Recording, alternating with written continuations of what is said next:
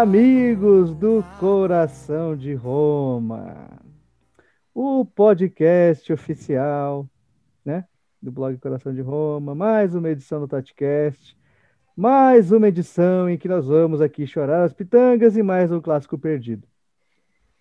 Como vocês vieram acompanhando nas últimas semanas, né, se vocês são ouvintes assíduos, o que me faz lamentar profundamente por vocês, é que a, nós, semana passada, trouxemos uma, uma Juventina, né, ilustre aqui para fazer parte do nosso programa, a Lilian Trigo. grande beijo, essa, essa grande amiga que fez aniversário sábado, e ganhou um presentão daqueles, né? Mais uma vitória da Juventus contra a Roma, mais uma atuação que sobram críticas, né? Mais um clássico que a gente fica a ver navios, né? Na era Paulo Fonseca. E é a sensação é de que é, a gente já sabia o que ia acontecer, só estava esperando, né? O, o, o, o, avião se chocar com a montanha. Mas é isso aí, a vida de romanista é isso aí. A gente vive é, não pela expectativa de grandes momentos, mas pela surpresa de vitórias é, eventuais, pela surpresa de boas atuações, porque a realidade nessa temporada tem sido um pouquinho é, preocupante para a gente. Ao meu lado, nesta edição do podcast, eu tenho Frank do Good. Olá, olá, amigos. Olá, olá, ouvintes do Coração de Roma, aqui do Totcast. É, eu acho que a minha frase hoje, alguma coisa para a gente poder resumir isso, é que água mole em pedra dura, tanto bate até que fura. Mas provavelmente só na temporada que vem mesmo. Eu tenho também Rubens Avelar, o Batistuta brasileiro. Bom dia, boa tarde, boa noite, amigos romanistas, amigos da mesa. Vamos lá contextualizar algumas coisitas deste último jogo da Roma, que tá complicada a vida, mas também não tá complicada a vida. É isso. E Vinícius Alves, que hoje retorna ao nosso time. Olá a todos os ouvintes, olá amigos, estamos de volta para, mais uma edição do Coração de Roma, Totcast. Lembrando que futebol também é resultado. É, é. é por falar em resultados, a gente vai né, é, esquecer convenientemente o que aconteceu no último domingo e nessa quinta-feira. Não vamos falar disso, né? Nós que temos aí paixões paralelas, então vamos esquecer, né? Afinal de contas, é, mas que mudança, né? É, o, o Mundial Impressionante, clubes... assim, de uma semana para outra, o clima mudou completamente. É porque o Mundial que de Clubes, coisa, na verdade, ele foi uma alucinação rapaz. coletiva, né? Na verdade, ele não aconteceu, ele é uma miragem, né? É... Ah, certo. Eu nem, sei, eu nem sei porque vocês ficam citando competição que a Roma não tá. É, então. Aqui o assunto é Roma. Esquisito Vamos isso. manter. Tá, ok. Correto? Então, queridos, Queridos, queridos, o tom desse início de programa foi meio baixo astral, mas é o que a Roma tem nos dado neste começo de ano. Estamos aí já caminhando para metade de fevereiro e as coisas seguem mais ou menos iguais, né? A Roma ali sonhando, né, com o título, alguns pontinhos ali da liderança, mas na hora de tirar o 10, na hora de avançar em cima do prato de comida, a Roma falha a Roma titubeia e a Roma perde para a Juventus, como já tem sido de praxe nas últimas temporadas. Uma Juventus que é obrigatório a gente dizer, é, inclusive se apoiando nas palavras que a Lilia usou, é a pior Juventus em alguns anos, né? Desde que começou a ser campeã italiana, é a pior Juventus que a gente viu. Tanto é que dificilmente essa Juventus vai ser campeã, né? Depois de nove anos seguidos. E a gente foi completamente dominado por essa Juventus, né? É, como havia sido no primeiro turno da temporada passada. Não se enganem com aquele jogo que ganhamos dos, dos, reservas no encerramento da temporada passada. Não se enganem com o empate, que até foi bom né, no primeiro turno dessa temporada. A Roma é, não parecia em momento nenhum que ia ganhar o jogo, que parecia, não parecia preparada, não parecia disposta e não parecia pronta para tentar pelo menos resistir a Juventus. A gente viu uma pressão da Juventus que não foi tão intensa assim, não sei se vocês vão concordar ou discordar. É, eu achei que a Juventus fez um jogo nota 7, se muito, e mesmo assim não teve, não, não teve nenhuma emoção lá atrás, não foi ameaçada, mas que quando subia causava né, algum arrepio aí. É... A Juventus abriu o placar num gol contra, né? Não? Foi o contrário, né? O, gol contra foi o segundo, disfarça. Falha minha, perdão. Eu vi o jogo, né, ali desanimadão, né? Com outras coisas em mente no sábado. E fiquei bastante decepcionado com o que eu vi. É, a gente naturalmente espera que em clássicos os jogadores eles, eles saiam do vestiário com algo a mais ali para oferecer, um pouquinho mais de gás, com um pouquinho mais de determinação, mas é, talvez seja demais sonhar isso com o Fonseca no comando, quando a gente tem um grave problema de liderança no elenco, né? A gente vinha falando isso nas edições passadas que o Pellegrini acabou herdando esse papel de líder do elenco, sem querer, porque o líder seria o Dzeko, né? Mas o Dzeko não tem interesse nenhum em continuar na Roma. Tanto é que entrou apenas no segundo tempo, pouco fez, foi reserva do, do Borja. E é um sinal de, de como as coisas estão em Roma. Queria abrir para comentários agora, né? Vocês podem falar o que vocês acharam desse 2 a 0 xoxo, né? E que a Roma não ofereceu, não vendeu caro, né? Acho que seria essa a melhor expressão. Então podem começar aí os comentários de vocês. Se vocês se incomodaram, se vocês ficaram putos, se vocês já esperavam. O que, que vocês pensam desse jogo aí no último sábado? Então, Porto, eu, eu, eu vou olhar o copo meio cheio, apesar de ser derrota. A Roma deu 14 chutes contra 3 da Juventus. A Juventus deu 2 a gol, a Roma deu 3. O posicionamento da defesa da Juventus foi excelente, porque tá? a maioria, a maioria desses chutes da Roma pegava na sua defesa e virava em escanteio, do qual a Roma teve nove escanteios. Teve a mesma porcentagem de precisão dos passes da Juventus. Teve mais posse de bola do que a Juventus. A Juventus realmente esperava a Roma e jogou no contra-ataque, que é o que o Pirlo está fazendo. Vinha apresentando durante essa temporada. O problema é, pra, ali nesse jogo para mim, de um lado tem um Cristiano Ronaldo, que tem uma precisão de chute impressionante. Esses três chutes foram dele. Um bateu no travessão e não conta chute a gol, lembrando ao ouvinte que bola na trave não conta como chute a gol, é como se fosse um chute para fora. E as duas que foram no gol, uma foi gol, né?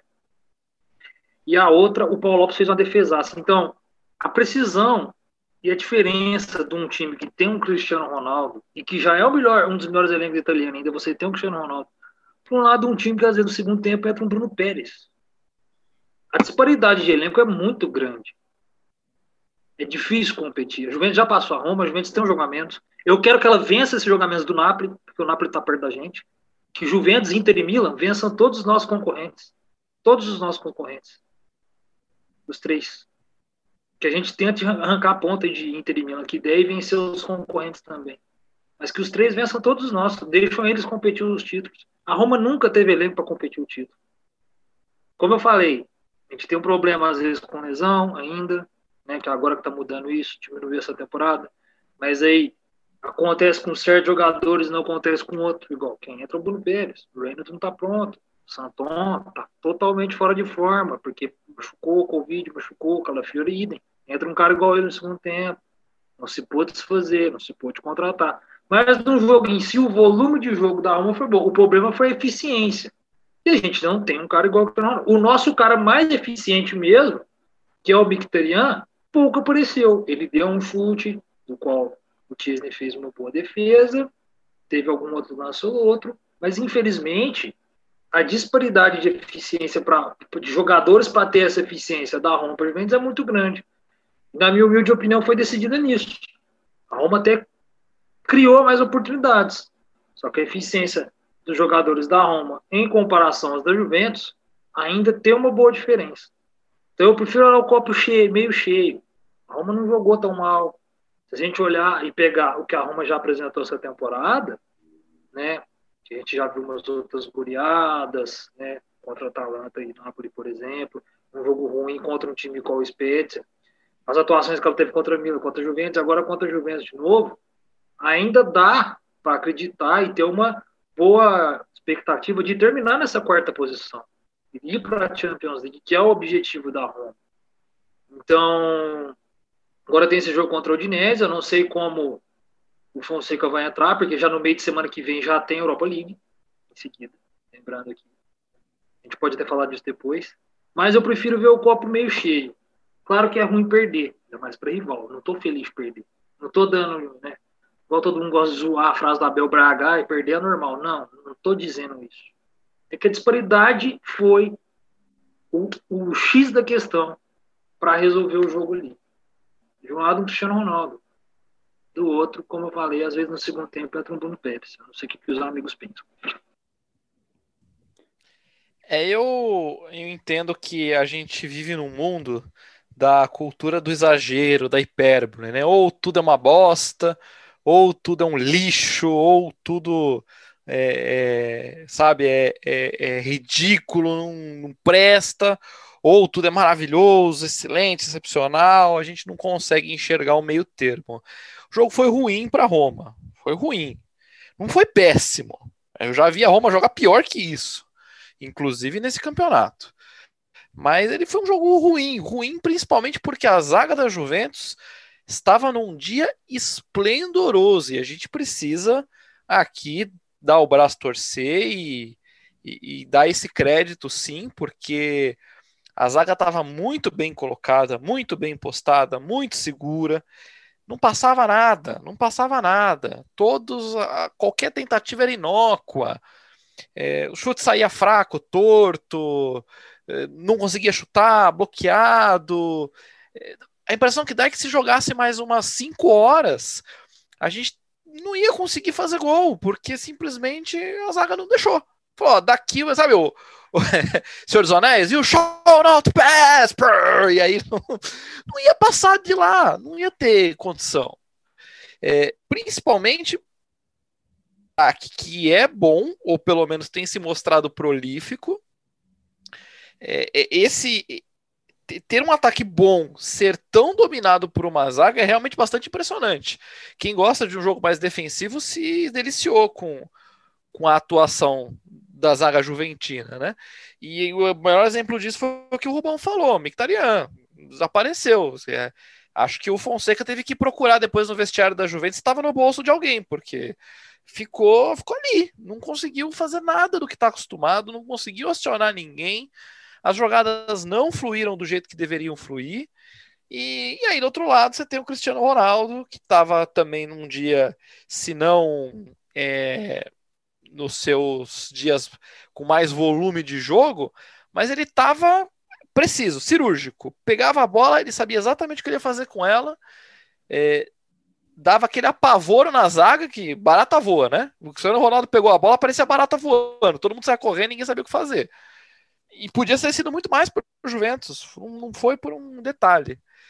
Então, lamento muito, não acho que a gente tinha muito mais o que fazer nesse jogo. Não tinha nada que o Fonseca pudesse tentar que, que fosse é, deixar o problema menos pior. E tem jogo que é assim, tem jogo que se perde. É, é, gosto de perder? Claro que não. Mas não, não dava. Esse jogo não dava para ganhar. Do jeito que entrou, do jeito que o time está armado, a fase dos jogadores. Esse jogo era um jogo inganhável. Talvez essa seja a minha frase de hoje. Um jogo invencível. Não, invencível é quando você não é derrotado. É, é, é inganhável. Essa é a, é a, é a, palavra. Inganhável. Ô, Frank, é, você falou aí do gol do Cristiano Ronaldo, que eu é, oportunamente confundi com o gol contra, porque foi o que mais me marcou no jogo. É, o lance do gol foi todo bizarro mesmo, né? Quando o Cristiano vem com a bola dominada ali, ninguém ninguém cobriu muitos espaços. Aí, cara, a bola veio meio torta assim para ele. Ele chutou com, aquele, aquela perna de robô dele, né? Daquele jeito durão, né? E quanto mais velho ele fica, é, o movimento fica mais é, robótico. Né? Preciso. Né? É, é, mas quando... é uma precisão quase é, de computador ali, né? Quando quase uma programação. Tem, quando você tem um finalizador bom, até um chute escroto daquele Vai é. onde tem que ir. Exato. Foi no cantinho. O Mirante, não, o Paulo Lopes não tinha o que fazer. É, foi um gol. É, você pode falar da, da, da, plástica, né, do lance, como foi uma, foi uma plasticamente bem feio, né, o, o, o, chute que ele deu, a forma como o corpo dele estava. Mas o cara que é acostumado a fazer gol, né, bicho? O cara que não à toa é um dos cinco maiores artilheiros da história do futebol, ou três, né? Tá, tá entre os cinco, com certeza. Então, pelo seguro, né? É um cara ah, que sabe fazer gol. tranquilidade você pode dizer. É, um cara que de olho fechado faz um gol daquele, gol cagado. E artilheiro é isso, cara. Gol cagado. Que é o que vale, é foi o que o Vini falou. Gol cagado é vale. gol do mesmo jeito. É, então eu fico. Eu não tinha que falar, exatamente. É, acho que você definiu bem. Não dava para ganhar esse jogo de forma alguma. Ainda mais quando o cara, o atacante deles, que é o, o, o fazedor de gols, o cara não precisa estar num dia bom para fazer um gol. A Juventus, é, na maioria dos dias, 80, 90% das vezes, já começa com 1 a 0 por causa do Cristiano Ronaldo, né? Então é muito difícil você bater de frente com um time assim, ainda que seja a pior versão da Juventus, né? Então, esse lance do gol foi bem emblemático, né? No sentido de da gente Exato. racionalizar que, porra, os caras brincando vão ganhar da gente, velho. Igual hoje o Bayern, né?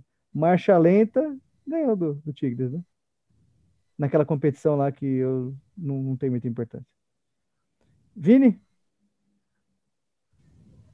Depois do Frank ter gastado todo o dicionário aí com suas belas palavras. Obrigado. Vou até, vou até procurar algumas depois aqui para usar no meu dia a dia também. Eu, eu te empresto, eu, eu, te empresto meu alfarrábio. é, mas é. Como sempre. É isso mesmo. A, a Juventus deixou a Roma tentar jogar lá, fez o fez o que estava para fazer, deixou a Roma atacar, ter posse de bola, mais finalização, tudo mais, e aproveitou as, as chances que, que, que apareceram. O primeiro gol foi, como vocês falaram aí, um chute estranho. Se fosse um chute oriundo de um atacante nosso, o resultado seria completamente diferente. Vocês podem ter certeza disso. Podia ser escroto da mesma coisa, mas a direção da bola ia ser escrota igualmente. E é a questão de. É, é a Roma, se você falar que é a pior Juventus dos últimos anos, a Roma também não tá nessas coisas comparado a outras temporadas, né? Então é difícil de almejar algo além do que já, já está sendo feito. Acho que o quarto lugar atualmente é uma, está no lucro a Roma. Tem que lutar bastante e, como o Rubão falou, tem que torcer para o time de cima derrotar os nossos concorrentes diretos por essa quarta vaga na Champions. É, alguma coisa mais aí, Vini, para acrescentar? Ah, eu acho que podia estar tá jogando até hoje, podia estar tá 70 finalizações da Roma lá já, que não ia ter, ter feito o gol deles, o nosso gol, e que, sei lá, a Juventus teve uma postura sei lá, bem, que lembra bem o futebol italiano mesmo das antigas, né? Que é aquela coisa muito bem postada defensivamente e na hora que tá, vai para o ataque, ganha. É aquele golzinho chorado, aquele, a Juventus ultimamente tem sido assim, né? Ganha por pouco. E curiosidade, né? O Cristiano Ronaldo, depois de algum tempo, que ultimamente só estava fazendo gol assim. É, tá mal, chama Roma, né? É, um dos grandes ressuscita defuntos aí do futebol mundial. É, o Vini observou muito bem que se a Juventus não é a melhor Juventus, a Roma também não é há algum tempo, e é justo que se fale, né, que a Roma teve lampejos de, de um time muito eficiente, mas de fato a gente também está devendo. É que a, é, a natureza do futebol italiano, ela, a configuração dela é que a Juventus sempre esteja, né, brigando pelo título, sempre seja o adversário a ser batido, e a gente precisa aproveitar quando a Juventus não tem tanta, não se apresenta com tanta força, com tanta é, imposição como de costume. Eu acho que é, o primeiro jogo, o jogo do primeiro turno ele foi de certa forma ilusório, talvez hoje de ter, depois de tudo que a gente tenha visto, talvez tenha sido é, muito mais um, um, mérito específico da Roma de ter é, explorado os espaços da Juventus, mas também uma Juventus que ainda estava se conhecendo, né, sob o comando do Pirlo. Talvez isso explique o resultado, mas que cada vez mais aqueles jogos contra aí pelo lado da Roma, claro, né, cada vez mais aqueles jogos contra contra o Milan Juventus parecem uma, né, um acidente, né, de percurso. A Roma é, só se impôs contra times menores, é, não conseguiu é, é, fazer um, um, mínimo de um papel competitivo nos jogos que realmente valiam, e isso compromete, é, traz algum problema, um abalo na confiança de um time que está prestes a, a, reestrear na Liga Europa, né? agora valendo vaga no mata-mata, que é o próximo tema que a gente vai tratar, é, contra o Braga. É, vou fazer o, o meia-culpa aqui, como eu fiz no primeiro programa, que não, não conheço muito bem o Braga, então prefiro não comentar do que falar alguma besteira, né? Mas a jogar pela da Roma é um, é um time que chega sem tanta confiança, né? É um time que nas decisões dá uma tremidinha ali e é, a gente pode esperar um duelo com fortes emoções. Eu acho é, difícil de cravar o que vai acontecer, se a gente vai perder ou vai ganhar ou, né, como diria a Dilma, todo mundo vai perder ou todo mundo vai ganhar, né? Mas eu não estou animado para esse confronto, eu estou mais preocupado do que qualquer coisa, porque a Roma não soube se preservar. A Roma, mesmo quando colocou o time em reserva na primeira fase da Liga Europa, aí, claro, contra times muito fracos, né? Em alguns momentos ele sofreu, e eu estou realmente com a pulga atrás da orelha, porque será da nossa participação na Liga Europa se é que ela vai durar muito mais que isso. Queria deixar aberto para vocês agora comentarem sobre esse assunto, fazendo suas provocações, né? Ou aí, eventualmente. Posso começar? Para poder fazer uma observação rápida? Pode. Ainda Não. sobre o jogo. Sobre o jogo contra a Juventus. Pode falar. Que boca maldita do Datena. Que desgraça o, o, o, o, cidadão. Eu acompanhei pela Band porque eu queria acompanhar o craque Neto comentando o campeonato italiano e todos para ele são baita jogadores, joga muito bola, o garotinho.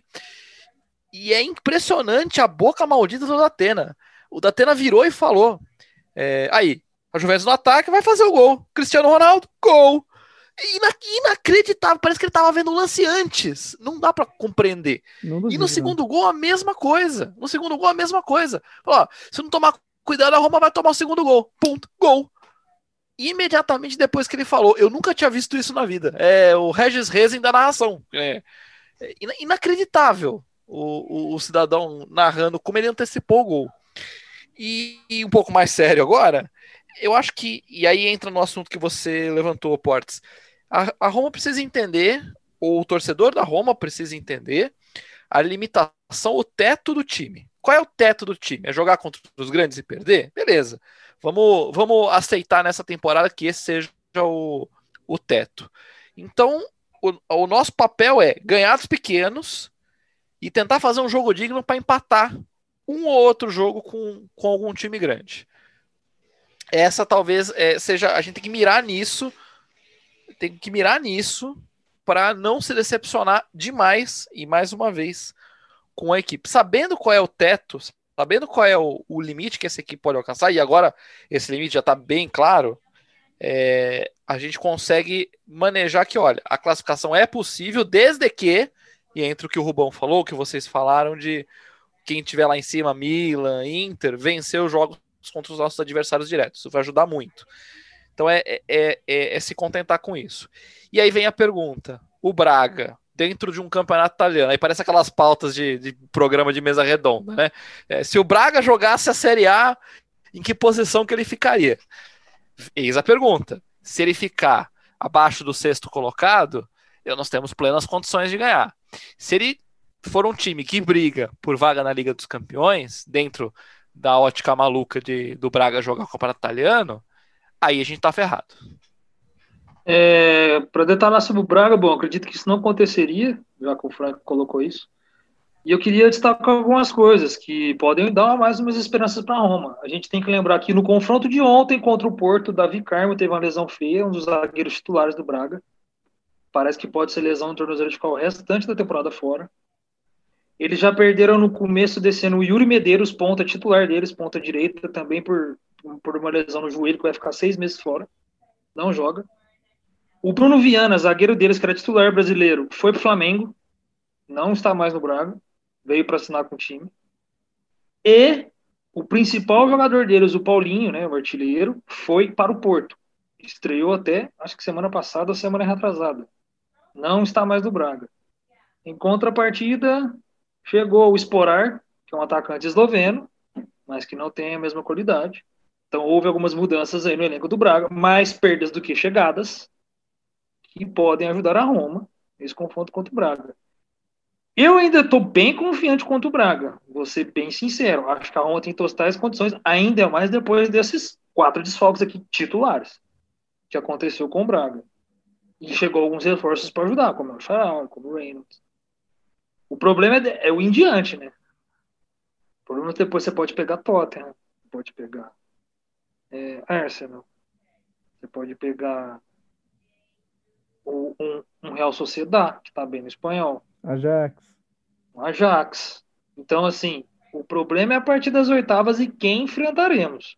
Quanto o Braga, ainda mais depois desses desfalques que o Braga vai ter contra a Roma, eu estou bem confiante. Não, não acredito que é uma coisa para se terminar. A Roma surpreende a gente? Porra, ao Spezia. Claro que surpreende. Mas. São dois jogos também, né? É, então são dois jogos. É, a pressão de um jogo único é totalmente diferente. Muito bem colocado, Porto. Perder então, duas vezes, por exemplo. É, dá pra perder duas vezes. a Roma tem totais condições de sim passar pelo Braga mas não pode ter desatenção, como todo jogo de matemática, ainda mais com um time que está entre os quatro primeiros no Campeonato Português, tá lá dando seu trabalhinho, brigando. Tá em pela... terceiro, empatado com o Benfica. Brigando pela sua vaga de Champions. O Sporting, o Sporting tá sobrando, né? Na... É, Sporting, Porto, Benfica e, o Braga. Então, então é, é atenção. Não que não possa acontecer uma cagada, mas também pode acontecer uma vitória. A Roma, a Roma é o time do tudo pode acontecer, né, Rubão? Exatamente. Se existe uma incógnita maior que a Roma, eu desconheço. O, o comentário do Rubão foi que o time pode ganhar, perder ou empatar. É, foi isso que eu entendi. Exatamente. Acredito que a Roma é favorita por conta desse ah, lúcido.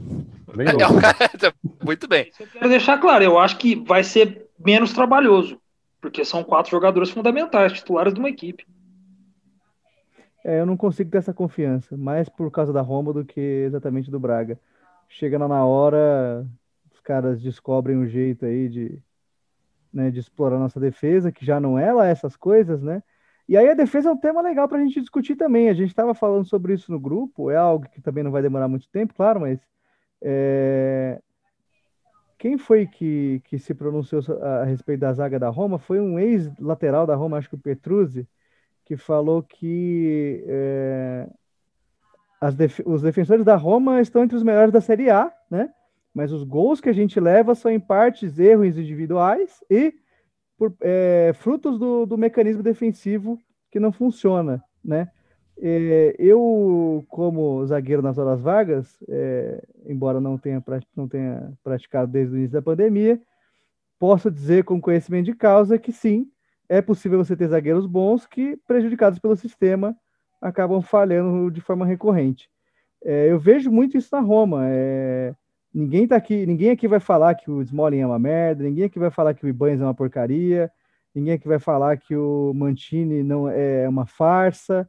Eu acho que é, os erros que eles têm cometido é, a parte individual, evidentemente, mas que eles acabam é, acontecendo, eles estão muito mais suscetíveis quando você tem um sistema que não é privilegiando que não é pensado privilegiando a defesa, né? É, a Roma é, é um time muito mais agressivo do que um time que sabe se resguardar. Então, é, marcação avançada, você vê por aí. É, é, o estilo de marcação que a gente tem, é, muitas vezes por zona ali, acaba deixando buracos, e isso expõe os zagueiros a erros individuais, como os que a gente tem visto. É, a gente estava comentando isso aqui em off, o, o, gol do gol contra do Ibanes, né? Que a princípio eu também achava que foi uma atitude precipitada dele, mas que evitou que o gol fosse do Cristiano Ronaldo. Então, entre fazer um gol contra e dar um gol pro Cristiano Ronaldo, eu prefiro fazer um gol contra. É, se, se ele não tenta evitar ali, pior ainda. É aquela. Como o torcedor é, se ele não tenta evitar, iam julgar ele por isso. Ele tentou e foi gol contra, estão julgando ele por isso. Tem gente que acha que ele é ruim, que ele não serve para jogar na Roma. É, ruim ele não é mesmo. Que, então, que, que ele tem que ir embora. E não é assim. Né? É um sistema defensivo que é muito explorado, igual você colocou bem. Sobrecarrega, né? A gente, por exemplo, tem na esquerda um cara que nunca foi muito marcador, gente. A gente lembra da temporada passada o Spinazzola jogando de lateral mesmo. a dificuldade que era para o Espinassola. Peladeiro, né? Ele é peladeiro. E, e, e, e o Ala tem que marcar também. E pro lado dele cai muita coisa. Então sobrecarrega muito também. Quantas vezes o Ibanes tem que sair da defesa para cobrir o Espinazzola que está na ponta, está começando a voltar? Tem todo o processo. A gente tem mania de culpa é, de culpar, colocar um erro individual, mas esquece de olhar o, o erro coletivo que resulta naquele erro individual também. Perfeito, perfeito, Rubão. Com esse comentário maravilhoso, a gente vai encerrando o primeiro bloco. A gente vai continuar essa discussão aí da defesa da Roma, que é um problema recorrente, depois dos nossos intervalos, porque o Zoom vai censurar a gente em breve. Já voltamos. É, fique com as nossas vinhetas aí, elaboradas brilhantemente pelo Frank. O melhor do pop, do soul, do jazz, do pagode e até do funk. Babalim FM, a melhor zap rádio do Brasil. Saudades de uma festa junina, né? Pois com a zaga da Roma, a paçoca tá garantida! Em tempos de pandemia, a zaga da Roma entrega tudo na sua casa! Não perca a promoção! Tamanhos Smolin e na Cumbula! Paçoca da Roma! Sempre uma nova pra você! Quer exatidão na sua partida? Não aguenta mais aquelas análises com chutes e opiniões tiradas do nada? Com os dados do Rubão, não tem erro! Adquira agora e pare de contar com a sorte!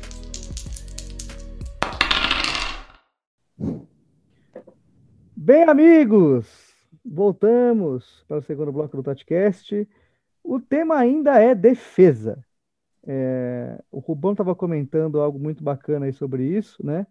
Da, da questão dos alas serem uma, uma peça importante na recomposição defensiva e que pouca gente reconhece o papel é, o papel prejudicial que eles podem ter numa defesa que se comporta como a primeira linha de ataque, né? Que é o caso dessa Roma do, do Fonseca, que todo mundo, em tese, né, a gente poderia tratar é, de maneira utópica como aquela Holanda, né, de 74, um time que todo mundo atacava, todo mundo defendia, mas nessa Roma todo mundo ataca e ninguém defende, né? é maravilhoso, né? Você pensar dessa forma. E quando a gente fala, é, que o Rubão pontuou muito bem, que caras como Spinazzola, que eu gosto muito dele, né? Não tô fazendo isso de maneira totalmente crítica, mas ele é peladeiro, né? Ele é peladeiro, é um cara que sobe ali, sempre deixa uma avenida. O Karsdorp, ele ataca muito melhor do que defende, isso já, já ficou claro faz algum tempo e acaba sendo é, a, a, epítome de uma Roma, né? Que não, não entendeu ainda como defender, acaba sobrecarregando o Ibanez e Mantini na maioria das vezes. O Smalling, quando joga, não consegue acompanhar, não voltou bem, né? Para essa passagem. E isso acaba prejudicando bastante né, o time, não só a Roma, mas equipes que fazem essa opção defensiva de jogar com alas, não necessariamente laterais, que você pensa só no ganho ofensivo, né? Você acaba menosprezando ali a importância de um lateral como o Cafu, né? A importância de um lateral que sabe apoiar, sabe cobrir espaço, sabe desarmar. Se você só pensa no lateral como o cara que vai vai carregar a bola ali, vai levar até o fundo, vai cruzar, o ala dando um apoio muito mais para o meio, a gente está já começa meio limitado né, em opções, já começa meio frágil, com, com uma vulnerabilidade grande né, na defesa. Acho que esse é o caso do Mantini e do Iban. Esses caras são muito novos, que são bons tecnicamente, você vê que eles dominam o fundamento, você vê que, você vê que ele tem, eles têm boa noção de desarme, de posicionamento, mas que muitas vezes acabam pegos ali de calça curta, né? É, exatamente, o que sobrecarrega. E detalhes, é, só pontuar uma coisa aqui, Portes, tem uma matéria é, do Rafael Reis, do UOL. Eu não, meu... eu não, gosto dele, não. Você não gosta dele, não? Ele vai ser meu professor. Tá, Ele... lamento por você. Mas é. Bicho, você não gosta de ninguém, né, pô? Mas não. assim, ele contou uma coisa legal que tem no Who Scored, no dia que ele fez uma matéria sobre Ibanes. Isso no dia 5 de dezembro, agora. Que lá no Who Scored, o Ibanes era o zagueiro com maior média até aquele dia. das nove primeiras rodadas do italiano, com 7,21 de nota, e do lado dele, o outro zagueiro com mais nota, com maior nota média, era o Danilo, da Juventus, com 7,20. Ele estava na frente do Bonucci, ele estava na frente do Koulibaly, ele estava na frente do Skriniar, ele estava na frente de um monte de gente. E isso segundo o Who Scored. Então, você quer, então quer dizer, o Ibanes é um baita zagueiro. E até essas nove rodadas, claro que de lá para cá ocorreu muita coisa, mas você vê a qualidade dele. É um cara que é convocado para a seleção olímpica. E a gente vê o quanto sobrecarregar a defesa causa com ela. A maioria dos gols, por exemplo, é, não foi erro individual só dele, ou não foi erro individual só do Mancini. Sempre se divide, sempre se divide, e muito por isso. Ah, mas cadê os volantes dando cobertura? A gente tem que lembrar que nossos volantes também apoiam. Pois é, né? Tanto o Vidjar quanto o Veretu. O que, que é a melhor alternativa? Plantar um Diawara junto com três zagueiros, plantar o Veretu, liberar só um? Isso quem tem que olhar é o Fonseca. Será que compensa também você tirar um menos, uma opção a menos de atacar? Às vezes o time não é tão eficiente, né? Já atacando com, vamos pôr, sete, né? O sete lá da frente, do meio para frente. É, fica, cria, fica com dificuldade de criação, ou você e dificulta isso mais ainda arrancando um implantando ali na frente. Como fazer isso? Isso Bom, que é a questão. Rubão, eu acho que você trouxe um problema excelente. É... Essa, essa opção do Fonseca por ter meias como volantes, né? Eles estão ali ocupando aquele espaço de campo que deveria ser de um volante, mas eles estão armando o jogo, né? Eles estão propondo. Ao mesmo tempo que eu acho que é muito bom você ter um volante de, de saída, um volante de bom passe, um volante de velocidade e com certa visão de jogo, eu acho perigoso você não ter um volante de contenção, você não ter aquele cara que fica ali para resguardar a defesa, você não ter aquele último cara antes da zaga, você não ter o, o cão de guarda. Eu acho que o futebol mudou bastante nos últimos tempos, no sentido do volante não ser mais um brucutu, o que eu acho ótimo, né? Mas você não deixa de ter uma necessidade de marcação ali naquele setor que é crucial, né? Se você não consegue é, tirar a bola ali, se você não consegue ocupar aquele espaço ali, é, bloquear a ação do adversário, você fica exposto, sua zaga fica exposta, né? Eu acho que é um grande perigo para qualquer pessoa que se propõe a jogar a defesa de não ficar exposta, tem que ter uma cobertura, senão se você sempre for o cara que tem que vir para avançar a tua linha, para ir tirar a bola do Cristiano Ronaldo, de um cara que vem ali, é, nem sempre com a bola, mas também propondo um passe, você tá ferrado, meu amigo. Você tá no mato sem cachorro. Sim, e, e, e, a gente também lembra que temporada passada, por exemplo, antes do Fonseca na reta final começar a jogar com três zagueiros, ele fazia isso. Muitas vezes ele podia ao ar plantado com dois zagueiros e liberava bastante os laterais o que também sobrecarregava muito. Então, assim, às vezes volta peça, o que que falta? O Veretu é um cara que está acostumado à chegada, né? É, mas ele, é um, não é marcação ele, também, né? É, é o famoso box to box, ele vai do ar a outra, ele não para, ele é um motorzinho. O Vidjar é realmente um cara que constrói o jogo a partir de trás, né? Ele começa com aquela escola espanhola de cara que começa a jogar ali, né? Não tô comparando ele com o Xavi Iniesta não, gente, mas a escola dele é essa. Tá? É, não, o modelo dele é esse mesmo, tá certo? É, que começa a jogar ali de trás, mas que não tem a marcação tão forte. E outra, num elenco que não é tão qualificado. Tem todo um contexto, toda uma série de fatores para mostrar o quanto a Roma realmente, defensivamente, precisa às vezes até de alguns reforços, melhorar em alguns certos pontos ali, para poder. É, eu não sei se isso passa por material humano. Eu tenho minhas dúvidas. Eu acho que a Roma sempre foi muito frágil defensivamente, e aí é, não, não vale a pena repetir tudo que eu falei aqui agora, mas é, a zaga está sempre muito exposta, ou não importa se joga com três zagueiros, como você lembrou aí que o Diawara às vezes é improvisado, eu não gosto disso. Eu não gosto disso porque você continua não dando atenção para um setor que é crucial. Se você não tem uma defesa equilibrada, você dificilmente vai conseguir equilibrar o resto, né? É, é claro que a gente nunca teve times é, ao longo da história que tivessem os três setores muito fortes. É, mesmo o Barcelona do, no auge do Guardiola, que para mim para mim, é o melhor time que eu vi jogar. É, às vezes, claro, era meio entediante, mas é, era um time muito talentoso. Porra, Piquet e Puyol, velho. Eu nunca achei o Puyol tudo isso. Eu sempre achei o Piquet muito favorecido pelo sistema, né? Não tô dizendo que eles são ruins, longe disso. Vamos ter calma, né? Mas é, eu, eu acho que muitos dos elogios que eram feitos a eles se deviam ao sistema que o Guardiola utilizou, né? Para favorecer, diminuir alguns defeitos deles, né? Que eu sempre achei os dois muito lentos. É uma coisa que o Guardiola trabalhou melhor aí no City, né? E que é, é um contraponto enorme ao que o Fonseca vem fazendo. O Fonseca sempre menospreza. É, não é o plano dele, evidentemente. Não, o cara não, não vai traçar o planejamento dele e a estratégia para o jogo, falando, não, foda-se a defesa, o pessoal do meio é que se vire. Eu acho que tem um contraponto muito grande nessa cultura né, de, de um jogo mais ofensivo, que às vezes o Fonseca, como o Fernando Diniz, acaba sendo um, um serviço para a própria ideia de jogo, né?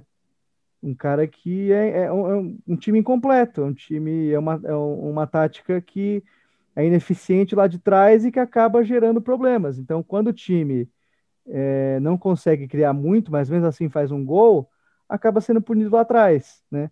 Saída de bola errada, posicionamento errado, contra-ataque que a gente está em menor número ou com um espaço muito grande, né? Entre os zagueiros.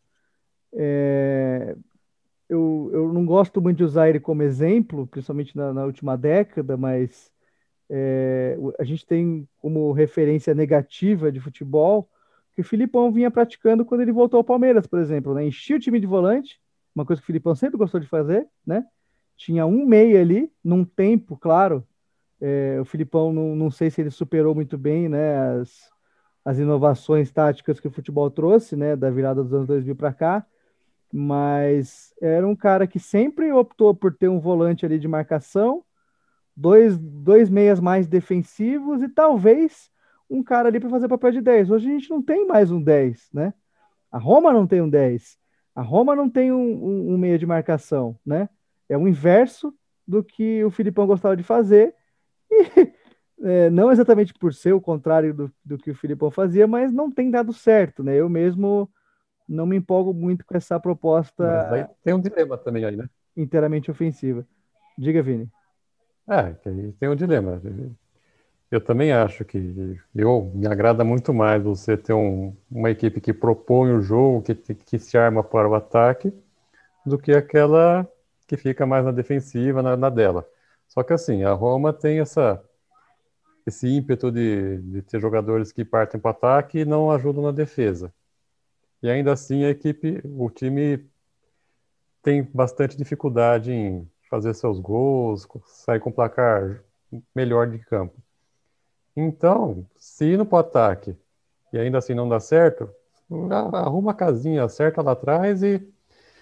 E assim, o fato de você não tomar gol, a chance de você sair com a vitória é maior. Se você Sim. fica com zero, então, sei lá, por, por algum, algum tempo, ou, por algum período, o Fonseca podia fazer não, mas aí... experiência de abrir mão um pouco do esquema dele de usar os jogadores mais ofensivos e dar aquela povoada no meio campo para o pessoal dar aquela ajuda para a zaga. Eu não então, usei o Diniz à toa nesse exemplo. Eu acho que ele sofre da mesma teimosia que é não ter a variação. Então, mas aí a gente vai entrar aqui. Quando a Roma saiu na frente contra a Atalanta, o que, ela fez? Ela tentou fazer isso? Não conseguiu sustentar a pressão. Não Agora, soube, né? É, é, e não conseguiu também, né, Portes? Tá vendo como é, é jogar atrás com a Roma também? Outro uma experiência negativa vai abrir mão do, do esquema? Não, não uma negativa, ô Vini. Pega também depois que a gente saiu na frente contra a Inter. A gente tomou a virada esperando a Inter. É, são, tem, mais, tem vários jogos assim desde que o Fonseca chegou, que a Roma saiu na frente e ficou esperando. Eis aí a questão. Eu acho que é muito da eficiência lá na frente também. Sabe, igual agora mesmo o Porto citou, o Guardiola. Eu tava vendo, eu vi isso ontem, inclusive. O Guardiola, de, dos 10 campeonatos que ele disputou na ligas que ele disputou na vida, 7 ele foi o menos vazado. E vê se ele deixa de jogar. Não. Pois é. Ter a bola é bom. Tomar umas aulinhas, né? Então, e agora ele tá indo pra oitava, ele tá indo pra décima primeira liga dele, competindo numa liga, e tá indo pra oitava vez com a zaga menos, menos vazada.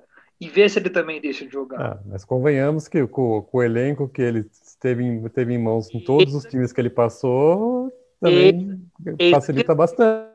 Eis a, questão, eis a questão que eu ia falar. É igual a Juventus, por que a Juventus se dá bem de fechar a casa e contra-atacar? Você tem um puta cara eficiente na frente que é o Cristiano Ronaldo, você tem uma ótima defesa com o Bonucci, o Delict melhorou essa temporada que não ou não. Você tem um Kelini, você tem um Demiral. A Inter de do Conte também que faz a mesma coisa. É, é complicado, cara. O nosso elenco é limitado. E, e, e surge essas, essas dúvidas e essas incógnitas de como jogar, de como se, se, se fechar melhor, se se propor o jogo é melhor. Não que jogar reativamente errado e propor o jogo é errado também e tudo mais, viu, ouvinte? Só para deixar claro que virou, virou, como que a gente pode dizer? Eu tava vendo muita gente. aqui agora. Não, virou muita, virou muita gente, no, virou crime jogar reativamente, né? Hoje no Twitter eu tava vendo umas críticas ao jogo reativo lá, que eu falei, nossa senhora, tem que matar todo mundo que joga reativo. É, não, eu, eu também não acho que é o caso, não. É, não eu... pode fechar a casa e contra-atacar, então. Então, é, então eu, sou, não... eu sou contra jogar mal. eu sou contra tenho... você ter uma proposta e não, não conseguir executá-la, seja por, né? Você tem que reconhecer então... suas limitações antes de tudo, né? Mas depois, fala aí, Frank. Eu tenho uma posição mais simples sobre isso tudo. Eu, para mim, Fonseca não sabe montar defesa. Montar defesa não significa ser reativo, montar bem uma defesa não significa jogar na retranca, e também não significa não propor o ataque. Significa ter um sistema defensivo bem montado, bem organizado, bem posicionado. E eu acho que o Fonseca tem esse, esse defeito que ele vai ter que estudar mais, vai ter que treinar mais, vai ter que né, trabalhar melhor, talvez a experiência dê isso para ele, mas ele, para mim, ele não sabe montar defesa. Eu vou citar o Ancelotti novamente, porque eu estou lendo a, o, um, o, livro dele lá, que, que, que, ele fala sobre liderança, que ele fala um pouco sobre a biografia dele antes de assumir o Bayern de Munique, e ele deixou isso claro, olha, tem técnico que não sabe montar defesa, e ok, é, só que ele vai ter que compensar numa outra área. Eu gosto de montar meus times a partir da defesa. Tanto é que o Tite foi estudar com ele, porque ele também tem uma filosofia parecida. Às vezes até demais, virou o empatite, né? Era, a brincadeira era essa. Então, para mim, é, é, é, até mais simples, independente de peça, independente de, de volantes que vão para frente, se tem um técnico que sabe montar uma defesa e sabe tirar desses jogadores o melhor deles, eu acho que essa, essa zaga vai ficar encaixadinha, vai ficar encaixadinha. Mas e aí o Alegre pode ser uma pessoa que, que vai montar o time a partir da defesa. É o que a gente quer ver? É, tem, nós temos que nos fazer essa pergunta. Queremos ver um time bem postado na defesa e, e sendo de repente mais cirúrgico, não tão prolífico no ataque? Queremos ver isso? É, é, é, um custo que talvez a gente tenha que ter para tomar menos gols e ficar menos exposto. E o Alegre vai saber montar essa defesa melhor? Eu acho que sim. Eu acho que, sim. Eu acho que sim. E talvez também nem passa muito pelo treinador, lembrando aqui, assim, claro que o treinador é a principal chave no comando de, de uma equipe. Mas tem muitos treinadores que têm os auxiliares que comandam de, de, de é, determinados treinos, né? A gente pode lembrar agora, se você citou o Tite agora mesmo, Frank, na última passagem dele pelo Corinthians, os treinamentos defensivos dele eram comandados pelo Carilli, que veio ser um treinador do Corinthians depois. Nem era o Tite. O treino defensivo era do Carilli. No, a última passagem do Filipão no Palmeiras, o treino defensivo era do Paulo Turra. Do Paulo Turra, exatamente. Do Paulo Turra. O, o, o fone de treinador de NFL dele. É, o, o Filipão não falava um A. Talvez também falte isso pro Fonseca. Se algum auxiliar não, também não entende tanto, por que não? Chegar ali. Isso, é, é, eu falei o Fonseca, mas claro, você estende para os auxiliares, para a comissão técnica, é, é, é, o conjunto ali, né? É, talvez pode trazer mais um também, o que pode ajudar bastante. É algo a se ver é, para a próxima temporada, ou até para agora já, porque não tem, não tem limite de transferência para isso durante a temporada. Se quiser trazer amanhã um, era uma coisa para Romas pensar. Por que não, né? É, eu, sobre isso, é, o Frank colocou uma, uma hipótese legal aí, que pode ser que essa zaga encaixe. Eu acho que ela não vai encaixar com o Fonseca. É, ele já teve várias chances possíveis de encaixar uma zaga até agora, não conseguiu nenhuma. É, obviamente, é legal ter reforço, mas eu não acho que é, que é esse o problema. É, eu fico com o Frank também com a teoria de que ele não sabe montar uma defesa, né, e que isso pesa, isso pesa. Quando você se pergunta, se coloca no dilema de o que você prefere, você prefere um time que joga para frente o tempo inteiro, é, mas que às vezes não parece muito equilibrado, peca na finalização, na recomposição ele não ele é meio defeituoso, ou você prefere um time que talvez se resguarde um pouco mais, talvez ataque menos, talvez escolha mais a hora de, de atacar, fica ali naquele xadrez. E eu respondo: eu prefiro um time confiável, um time, vamos colocar assim, previsível, né? Você sabe o que você vai esperar da Roma porque a Roma faz direito aquilo. E hoje não tem. Hoje não tem. Você não pode chegar é, no palpite aqui que a gente Eu acho que vai muito da questão do repertório, né? É, isso, isso também. Porque assim, não, na hora do palpite, eu não vou falar para vocês aqui, ah, no jogo contra o Dinês a gente vai fazer três gols. Toda vez que a gente achou que ia fazer muitos gols, o jogo foi uma merda, né? Todas as vezes, que, todas as vezes a gente achou que o time fosse matar, fosse entrar para ou fazer o gol numa bola vadia ali, ou né, jogar é, se impondo mais, né? Talvez o, o, o, placar fosse mais elástico, né? Aquele jogo contra o Parma, por exemplo, todo mundo achava que o jogo seria difícil, mas a Roma, do nada, tirou o coelho da cartola e jogou bem. Então, é... a Roma é muito instável nesse ponto, né? A gente não sabe o que esperar. Os nossos palpites aqui tá cada vez mais, né, para um lado de que ninguém sabe o que esperar, né? É um palpite muito mais no feeling do que numa percepção que a gente tem do time. E acho que isso que falta. A gente não conhece a Roma ainda, o que, do que a Roma é capaz, porque oscila muito, cada jogo joga de um jeito e nunca é um jeito, é, vamos colocar assim, é, que você possa apostar na Roma, né? Então eu, eu coloco essa, essa incógnita aí na, na, na conta do Fonseca. É, o equilíbrio é tudo, né? A gente vê treinadores, tanto treinadores equilibrados no mundo. Eu vou citar um que, neste momento, o seu time está em má forma, mas não tem como contestar o trabalho desse cara. Quem começar a contestar, desculpa, para de ver futebol. Se você que eu vou falar agora vai contestar esse cara, você que está ouvindo, é o Klopp. Por que, que o Klopp é equilibrado? Quando tem que atacar, ele sabe o momento de colocar o time dele para fazer a pressão, atacar, ficar com a bola e tal. Quando não tem, ele fecha, ele busca. Eu vou lembrar, o ano que eles foram campeão da Champions, eles enfrentaram o Porto nas oitavas. O primeiro jogo com o Porto, eles ganharam de 2 a 1 ou 2 a 0 eu acho. Eles foram para cima. No jogo da volta, eles fechou a casa. Ele fez 4, 4 a 0. Três foi num contra-ataque e o descanteio do Van Dijk veio num contra-ataque. Então, assim, ter esse equilíbrio também conta muito. E o Klopp sabe muito bem fazer isso.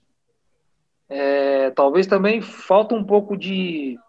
Talvez o que falte no Fonseca é isso, saber ter o equilíbrio, tanto de quando essa defesa e jogar defensivamente, buscando esse contra-ataque com eficiência, como já teve alguns momentos da temporada. No 2 a 2 contra a Juventus mesmo, aquele contra-ataque do gol do Veretu, que foi lindo, a jogadaça de contra-ataque, o time estava fechadinho. Ou também momentos em que a Roma pressionou e não passou sufoco lá atrás, nem com a defesa nem nada, por exemplo, no jogo contra a Fiorentina, que a Fiorentina vai atacar no fim do jogo. A Roma pegando na bola, tocando de lá para cá, pressionando, sabendo atacar. Claro que tem a diferença de equipe aqui, claro, mas eu estou mostrando ter mais esse tipo de equilíbrio. Talvez é isso que falta para a Roma, né? O equilíbrio entre o rendimento de ataque e defesa, né? Para tudo construir, construir e consumar em ótimos resultados. Bom, resumindo assim, fazendo uma comparação com outro esporte, a Roma tem que ser tipo o cara que participa de uma maratona.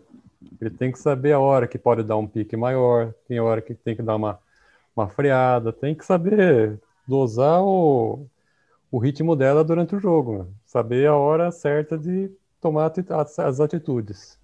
Sim, e entra muita questão psicológica também, né? Que a gente já cansou de falar aqui, nem dia pra gente voltar, né? Ah, e outra coisa aqui que que eu penso também, a questão da, do setor defensivo, é que pode, podemos ter, que nem o, o Porto falou no começo lá da reportagem dos melhores de, defensores, mas a, as nossas reposições também deixam bastante a desejar. É, o banco é bem zoado. É triste Não, é, você é... saber que machuca o Mantini e pode entrar o Fase, velho. Não, é, é, total. Então, em modo de zagueiro ainda, tem com Bully, Small, Mancini e Banhos, né? Mas, por exemplo, Santon perdeu a forma do Bruno Pérez, cara. O Santon vinha direitinho. O Santon não comprometeu nenhum jogo que ele entrou essa temporada. Ele não é essa maravilha. Mas ele não compromete. Enquanto o Bruno Pérez, ah, já fez uns gols, deu umas assistências, beleza. Mas e quantas vezes ele comprometeu defensivamente? Tem que lembrar não. disso. Enquanto o Santon não, ah, mas o Santon também não criou nada, tá? Mas é, é, te passa muito mais confiança um cara que sabe defender e não te compromete, toca de ladinho acertando, do que um cara que faz um gol esporádico de vez em quando e dá uma assistência de vez em quando, mas que defensivamente vai falhar toda hora. O Bruno Pérez é impressionante, ele falha toda hora. A gente falou do Espinazola ser um peladeiro, o peladeiro é o Bruno Pérez, que, que é pior ainda para voltar do que o Espinazola, sabe? Então, assim, olha o nosso nível, sabe? Eu, o jogo do primeiro turno foi emblemático, você falou do Bruno Pérez agora, né? Foi só ele entrar no, na partida 15 segundos depois, lá no, no, ataque da Juventus, ele falhou na marcação e ele é, não subiu, não subiu, acho que junto com o Mancini, né? Ele ficou vendo o Mancini subir, o Mancini tava mais longe, um negócio assim mesmo. É, é, é, é foda também. Esse, é, é o desequilíbrio também do time principal ali, o titular, os que mais jogam para o banco também. É outra coisa que não tem na, na Roma. Esse equilíbrio de peça, né? Uhum. Beleza, no de campo até tem, talvez. Agora vai ter o Acharal, você tem o Diawara, você tem o, o Pedro, você, você reveza esse cara, tem o Cristante, vai revezando essa galera ali. Aí você tem quatro zagueiros que revezam entre eles, que mantém um pouco o nível. Mas quando sai dessa casinha que tem que entrar um Bruno Pérez, sabe? Que tem que entrar o Juan Jesus, que tem que entrar o Fázio, que você tem que improvisar Olha. o Cristante na defesa. Aí complica demais. É não que nem tem no outra... no PES, né? Tem aqueles lá que você não põe nem a relação pro banco, né? Você tem que descartar antes da partida começar. É. Eu, é. eu tô, tô, esperando o Zaniolo voltar. É isso que eu tô esperando. O Zaniolo voltar, a coisa vai melhorar. Todo mundo tá. Ô, ô, ô Rubão, é... eu ia comentar alguma coisa e me fugiu. Muito bom, hein? A idade vai chegando. Não, não, veio, veio, veio, veio, veio. Às vezes a Roma, às vezes a Roma, sabe o que me lembra? Time de pelada que vai usar junto o catadão dos amigos, os caras falam, não, vamos jogar contra o time tal, não sei o que, vamos todo mundo, vai você, vai você, vai você, vai você, vai você. Ah, você vai jogar do quê? Ah, vou jogar de, de meia. Ah, também vou jogar de meia. Pô, e fulano, ah, vou jogar de meia também. Não, eu vou no ataque. E quem vai marcar nessa porra? Ninguém quer jogar de lateral, velho. Ninguém quer quem, jogar na zaga. Quem, aquele, aquele famoso jogo de salão, quando você monta um time, né? E só tem ala e, e cara habilidoso, e do outro lado tá cheio de fixo, né? Fica aquele jogo é, várias vezes, né? Chega, os caras vão montando e, né, vai ficando o pessoal pra zaga ali, né? Eu sempre falo, não, fica na zaga e tal. Tá, mas quem vai marcar? Sua mãe? Né? É, é, bem por aí, é bem por aí. Todo mundo, é, num time que a proposta é todo mundo atacar, em tese, né? Menos os zagueiros, coitados, né? Ninguém marca, se ninguém marca, aí fica difícil mesmo. Mas vamos falar de coisa boa? Do Zaniolo, vamos. Por vamos. Favor. O homem está voltando, hein, Frank? Ah, finalmente, finalmente. É, acho que boa parte dos problemas vão ser resolvidos quando a gente tiver um jogador brilhando que nem o Zaniolo costuma é, brilhar. Parece que foi um passado tão distante, tão longe. Parece que um jogador não joga há 10 anos na Roma. Saudades, saudades de ver aquele menino arrancando, puxando contra-ataque. É, às vezes ele parece mais romanista do que um monte de gente que, que tá na base. E, e que, e que, vamos dizer de passagem, diga-se de passagem, tecnicamente, desde que chegou, ele é o nosso melhor jogador. Não Sim. tem como ligar. Pode dizer, ah, mas um cara tão novo tem essa responsabilidade, ele não tá tendo responsabilidade nenhuma. Ele só tem a técnica acima dos outros. Em um momento ele também falou assim, nossa, eu sou o cara. Não, é porque é uma realidade. Ninguém tá jogando a pressão nas costas dele. Ele nunca virou e falou: Eu quero a 10, deixa com o é, pai aqui. Exatamente. Ele eu nunca, sou o herdeiro. Ele nunca virou e falou: tá Se eu fosse dele, lá, eu sou capitão, eu vou passar por cima de você, sabe? Porque tem uns caras que faz isso. Mas, é, voltando. Ai, como eu odeio dizer, meu Deus do céu, que vontade de matar. Vamos, deixa, isso pra lá, deixa isso pra lá. que pariu, hein? Mas assim, é um cara que é o nosso nível técnico disparado e, e, pode aumentar e ajudar em muita coisa assim a partir do momento que ele voltar. Deve, foi dado o sinal verde para ele, parece que voltar a treinar com bola aí, fazer uns, uns treinos mais intensos. Quem sabe aí lá pro mês de março, né? Esse mês não, viu, gente? Esse mês vocês esquecem, ouvinte. Mas quem sabe ali pro mês de março, metade, final de março ali, Zaniolo já esteja de volta em campo aí, o que é uma excelente notícia, ainda mais com os reforços que chegaram. Lembrando que para esse final de semana Pedro está de volta, dá para ficar no banco. É, o El Charal vai estar no banco também. Pellegrini volta da suspensão. Estão todos disponíveis aí para o jogo contra o Udinese, tirando só o nosso querido Reynolds, que ainda não está pronto fisicamente. É, é. só lembrando aqui rapidinho que o pessoal, nossos ouvintes, né, que o Zaniolo ele machucou no jogo da Nations League em setembro, faz tempinho já, né, contra a Holanda. E outra coisa, o que me preocupa, né? Eu tô, claro que eu tô contente que ele tá voltando, mas é que a segunda lesão grave que ele tem, ele é bem novo ainda, né? Então é. vamos ver que, que forma que, que ele volta. Deus queira que volte, que volte bem, sem. Que ele, que ele volte como voltou da outra vez, né? Bem. É, então, exatamente, porque é um baque, né? O moleque tá com quantos anos? 20, 20 e quantos? 22. Acho que tem 22. Então, duas lesões graves como ele já teve, pode impactar bastante a carreira, mas se Deus quiser, ele vai voltar na ponta dos cascos. É, não é. foi o que se mostrou na primeira lesão, né? Que foi num joelho, agora é a mesma, praticamente a mesma no outro. É, acredito que ele volte bem também e torcer para isso, claro, não se abater como não se abateu da outra vez, assim, muita personalidade, né, também do, do Zanilva. E acho que acima de tudo é uma, uma referência técnica, né, que a gente ganha é, é um novo ídolo que, que, que, o clube tem e que é muito bem tratado pela torcida, é, deu um retorno técnico absurdo. Eu acho que a Roma tem muito a ganhar com, com o retorno dele. Acredito que ele, que ele vá ser titular assim que tiver condições físicas para tal. É, cara, é, o problema é que agora ele está no momento que a responsabilidade vai cair toda nas costas dele, né? o Pellegrini a gente elogia aqui que assumiu um papel de liderança muito mais por conta da, em detrimento do Dzeko, né? Mas o Zaniolo, por dar muito retorno em campo, por carregar, conduzir o time ali, vai acabar sendo esse cara de novo, né? Vamos torcer para ele ficar saudável, vamos torcer para ele voltar da melhor forma, porque já faz tempo, né, que, que ele está machucado. E a expectativa é, assim, não digo das melhores para a temporada, mas assim, é um boost legal que você ganha, né? Um, um reforço muito bom que você ganha para criatividade ofensiva, né? Para impulsionar um pouco ali mais a chance de gol que a gente cria. Total, total. É, não tem nem o que, nem o que colocar mais não. É, e na fase que vem Pellegrini, como vinham os dois juntos antes da, da lesão do, do Zaniolo, como vem o Mkhitaryan, pô, imagina um meio de campo com os três ali, o que não pode ser construído, o que não pode ser criado, né? Como vem jogando a maioria das partidas, o, tanto o Pellegrini como o Mkhitaryan, né? O que, que isso pode acabar resultando pra gente, a gente só tem a ganhar. É isso. Frank, algum comentário aí sobre o nosso menino de ouro? Volta logo, só isso que eu quero. é. Então, gente, já que estamos chegando ao fim desse programa, que até desenvolveu mais do que a gente esperava, vamos dar os palpites aí para o jogo contra o Dinese. O que, que vocês acham?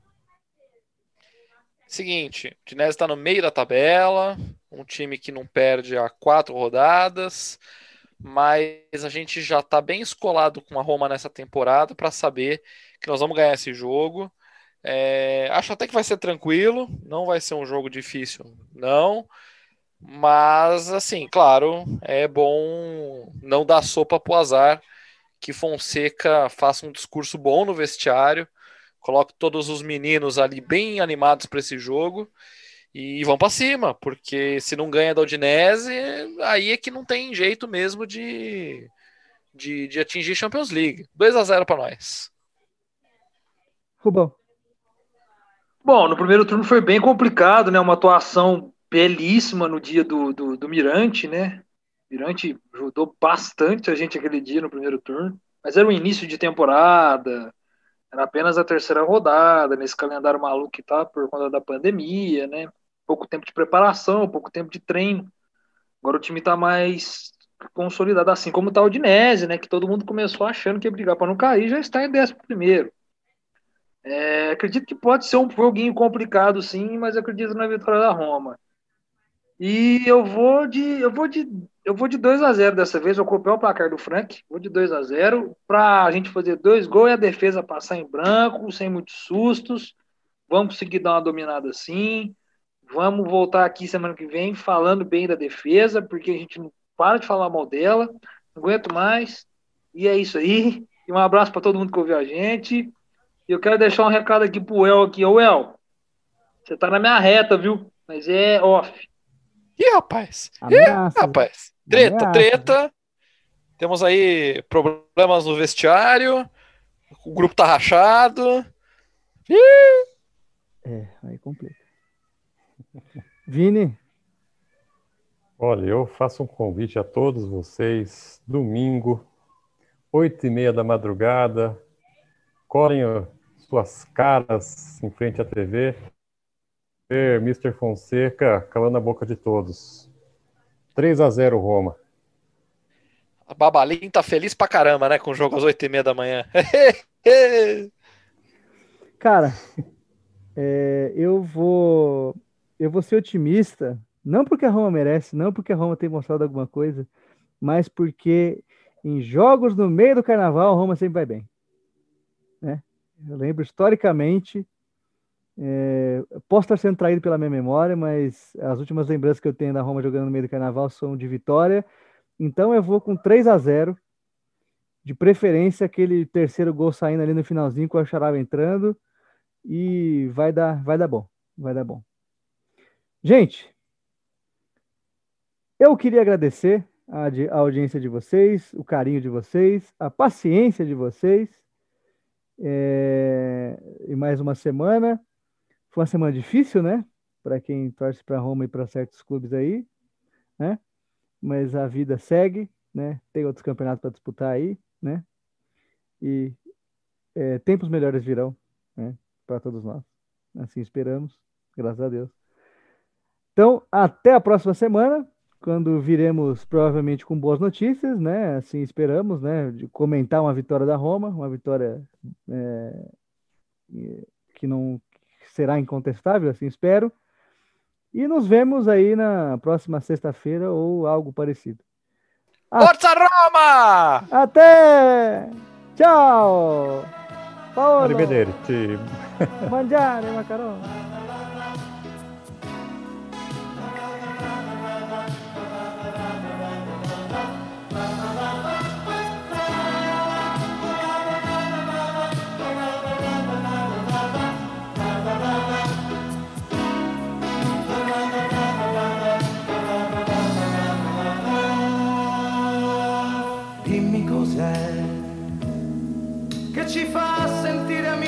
Anche se non ci conosciamo.